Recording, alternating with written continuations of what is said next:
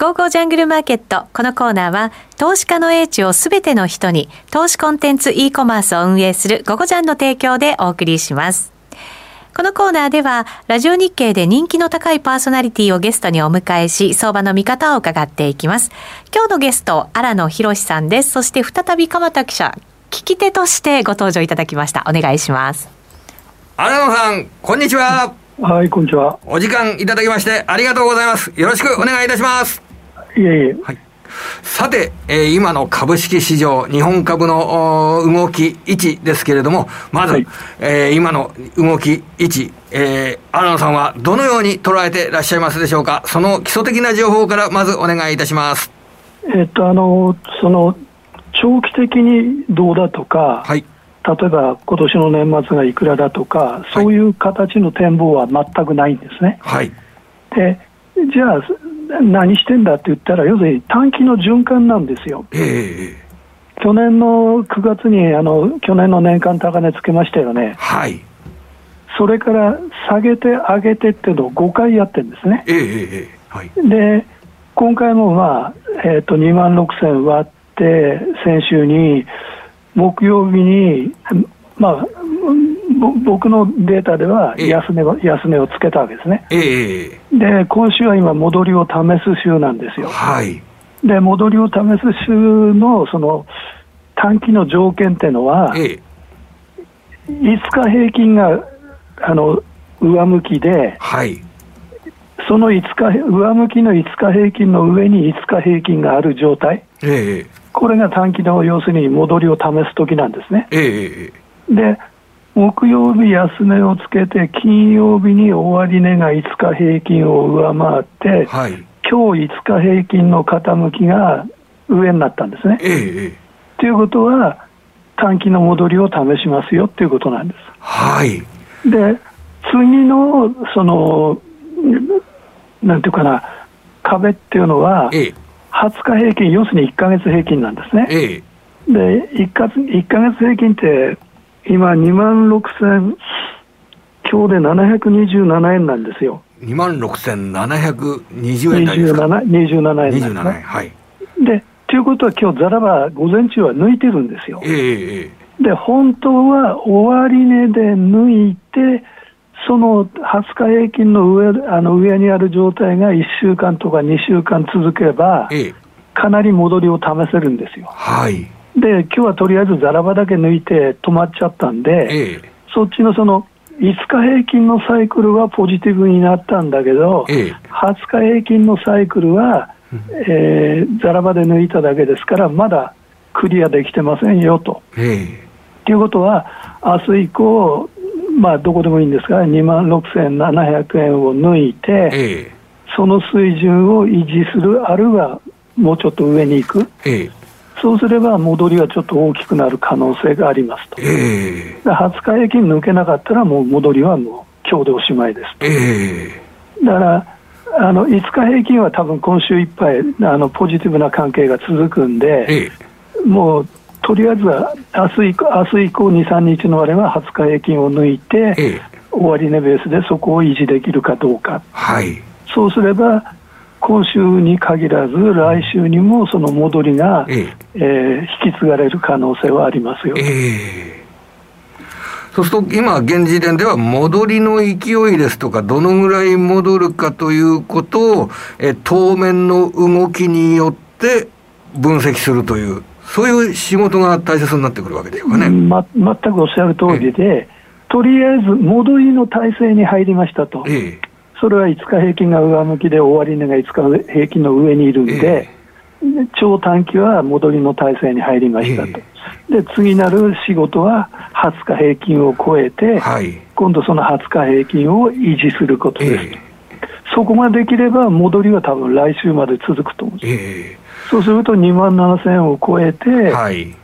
えー、今、100日平均が2万7300円ぐらいなんだけど、えー、実は今年100日平均っていうのは、なんと9日しか上回ったことないんですよ。そうなんですか。はい、だから、それをもし上回れるようになれば、本当に場面が変わってくるんで、えー、まあ、それよりまず20日平均なんですけどね。えー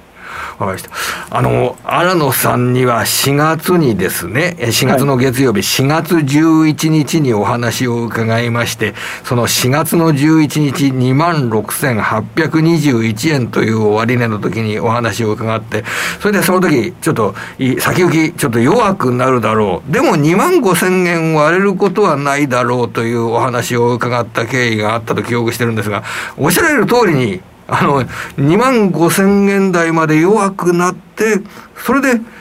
そこで止まったということになるんでしょうかね、これ。あの、そういう意味で底値っていう意味では、ええ4月の時にあの、えー、と4月の中旬とそれから4月の下旬に2回下を試してんだよね、えー、でその時ってざらばの安値が4月27日の2万6051円なんですよ。はいで4月は下値を2回試したんだけど、2万6000円は維持しましたと、はい、そうするとあの、売り手ってなかなか売れなくなるよね、えー、でところが先週は連休上げてみたら、売りをまた試したら、はい、2万6000円を4日続けて割ったんですよ。えー、で安値が5月12日なんだけど、はい、と2万6000円は割り込むんだと。えー、ただしすぐ戻したと。ええ。ということは、あの今、え売り方が今度考えるのは、はい、売っても2万6000円はこれ、簡単じゃないぞってことですよね、えはい、4月は2万6000円維持したし、え今回も2万6000円割ったんだけど、え今、2万5000円台の上の方で止まったわけでしょ。はいはい、ところが2万5000円割れはないとすると、今度簡単に売れない。とどうなれば売るかって言ったら、例えば2万7500円とか、はい、そういけば2万6000円までで1000円取れるわけじゃないですか。えー、だからそういう感覚でいけば、えー、今ちょっとその、えー、っと短期のあのサイクルは良くなってるんで、えー、とりあえず上値を試してみるんだけど、はい、それが今週、来週、どこまでの高値で止まるかですよね。だから275までいけば、また売られる。はい2万6000円まで多分取れると思ってるから、えー、ところが2万7000円いかないで止まったら、えー、今度2万6000円台で横這う、はい、という流れで、今は僕はどっちかというと、戻りを試す、この1週間、はい、あるいは来週までの2週間というふうに考えてるんだけど。はい、わ、はい、かりました。それで、えー、っと、アメリカの株についてなんですけれども、あの、そちらの方伺ってもよろしいでしょうか。すごくちょっと、ナスダック総合指数、ニューヨークダウが、えー、足元ですと、弱い動き。それで、ナスダック総合指数の場合、先週の金曜日はかなり戻したという動きですけれども、このアメリカ株をお持ちの日本人の方々も非常に多くなっているかと思うんですが、アメリカ株については基本的にはどういう考え方で、これから対応すればよろしいでしょうか？結局その、金利が上がって、インフレでっていう、このアメリカ、まあ、アメリカ固有ってこともないけど、まあ、世界中金利上がってるんだけど、ね、この流れは一つだったわけじゃないですか。はいはい、ところが、どうやら中国の景気は間違いなくおかしいと、えー、ヨーロッパ良くなるはずはないと、えー、アメリカも怪しいと、えー、そうすると、景気のその今まで、所詮アメリカは強いんだって構えてたのが、ええ、そうじゃないよと、え、金利上がって、インフレも落ち着かないうちに景気がちょっと怪しいよと、そうすると、そのこっからさらに大きく下がるとは思わないけど、今までのように簡単には戻らない。はい底倍か、まあ、ちょっと戻るとまた横張っちゃうみたいな、えー、そういう流れじゃないですかね。ああ、そうです。そと、もう、これから先、ちょっととりあえず当面は、アメリカ株が世界を牽引するというような、まあ、去年までの構図とは違った世の中というふうな捉え方をした方がよろしいでしょうかね。僕はそう思いますね、はい、あのナスダックだって結局、高値から3割下がったわけでしょ、えー、それは簡単じゃないですよ。はいわかりました。はい、そしてまた日本株に戻って申し訳ございませんが、これからの日本株を見る上で、まあ、当面のその戻りを試す時の、まあ、注目点ですとかは先ほどお話しいただきましたけれども、はい、えー、投資家の皆様が、こういうデータをこれから先、えー、テクニカル面でも注目しておいた方がいいよというようなお話がありましたら、ぜひ、えー、ご指導をお願いできればと思いますが、荒野さん、いかがでしょうか？今年の年初から、えええっとまあ、200日でもいいんですけど、僕は1年平均で見るんだけど、はい、1年平均が下向きになって、ええ、終値は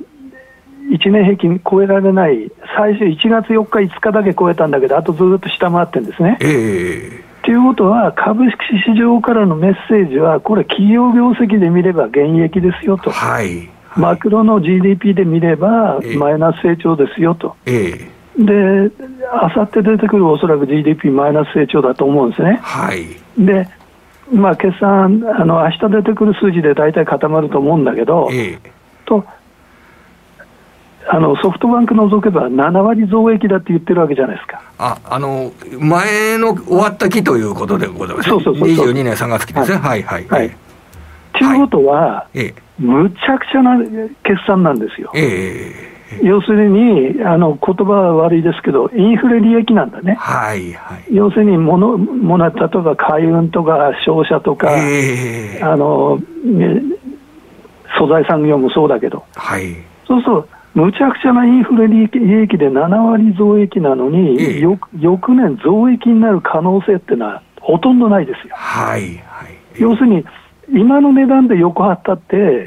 利益増えるわけじゃないですから、えー、あの例えばあの、えー、原油とかなんか含めてね、えー、そうすると、よくて横ばいですよ、はい、7割増益の翌年の利益の角度がゼロになったら株上がらないですよ。えーあの利益の角度で株って上がるんだから、はい、はい、そうやって考えると、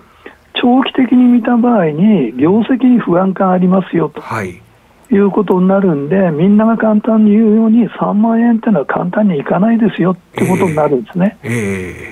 ーえー、で要するに今みたいにこう短期のリズムで、細かにその逆張りで稼ぐ以外は、当面無理です。はい。買ったままずっと持っててって、それは3年後まで考えればいいかもしれんけど、えーとりあえずは年内ということだったら、僕は厳しいと思いますね、はい、やはりそうすると、あの冒頭の話になりますけれども、あの考え方としてはあの、比較的短期のリズムですとかを重視しながら、日本株の動向、戻りの余地、下げるときはどのぐらいまで下げるのか、そういった短期的視点が結構重要になってくるという、そういう状況でしょうか？おっしゃる通りです、今、中長期の視点で今、その目線で株見れないですよ。はいわかりました。はい。えー、アロンさん、本日も教えていただきありがとうございました。またお願いします。はい、よろしく。今日のお話は荒野博さんでした。荒野さんは午後ジャンでメールマガジン荒野博のテクニカルルームからを毎日配信しています。メールマガジンの価格ですが、月額税込みで4500円。お申し込み詳細は番組ホームページの午後ジャントレードサロンのバナーからお願いいたします。鎌田記者もありがとうございました。ありがとうございました。ゴーゴージャングルマーケット。このコーナーは、投資家の英知をすべての人に、投資コンテンツ e コマースを運営するゴゴジャンの提供でお送りしました。